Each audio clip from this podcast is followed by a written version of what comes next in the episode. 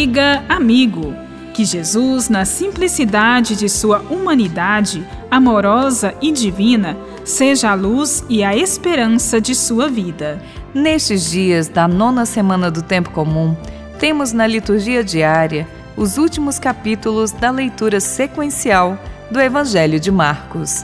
Hoje, como nos é narrado no Evangelho de Marcos, capítulo 12, versículos de 35 a 37, Jesus questiona a doutrina dos escribas, estudiosos da lei, sobre o Messias esperado pela tradição judaica, perguntando: Como podem os escribas dizer que o Messias é filho de Davi?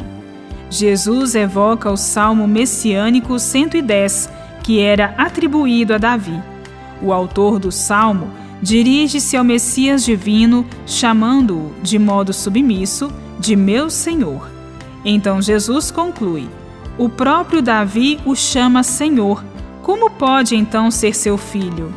Segundo a expectativa messiânica judaica, o filho de Davi seria um líder que comandaria a libertação da Judéia da submissão aos impérios reconstituindo o antigo reino de Israel em poder e glória, dominando sobre as demais nações. O novo Israel seria instaurado na semelhança do antigo império do rei Davi, conforme as várias tradições de Israel. Dentre os próprios discípulos de Jesus, aqueles que seguiam a tradição do Antigo Testamento esperavam dele a atitude de um líder político que restauraria aquela antiga realeza davídica. Jesus procura remover esta interpretação sobre sua pessoa. O argumento lógico na fala de Jesus é simples. Se Davi, no Salmo, chama o Messias de Senhor, indicando submissão, então o Messias não é filho de Davi, mas Senhor de Davi.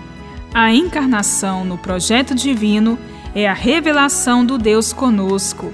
É o amor eterno comunicando vida plena aos humildes e pequeninos. Embora Jesus, Filho de Deus, sempre se revelasse como humano, simples e humilde, os discípulos de origem do judaísmo transmitiram à tradição cristã a herança do messianismo real davídico marcado pelo poder e pela violência, que ainda perdura em nossos tempos. Em Jesus, temos a revelação de que a humanidade, na sua condição frágil, humilde, simples e comum, é chamada a participar da própria vida divina pela vivência da misericórdia e do amor, em comunhão com Jesus e com o Pai.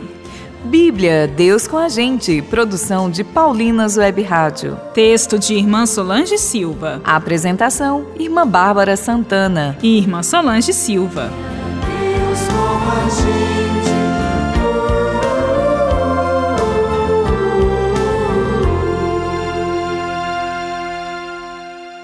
Você acabou de ouvir o programa Bíblia Deus com a gente um oferecimento de Paulinas, a comunicação a serviço da vida. No mês de junho, o Padre Zezinho completa 82 anos de idade. Amigos, irmãos, irmãs, eu estou festejando 82 anos de vida e você vai encontrar minhas canções no YouTube disponibilizados é só acessar mais de mil canções. Venha!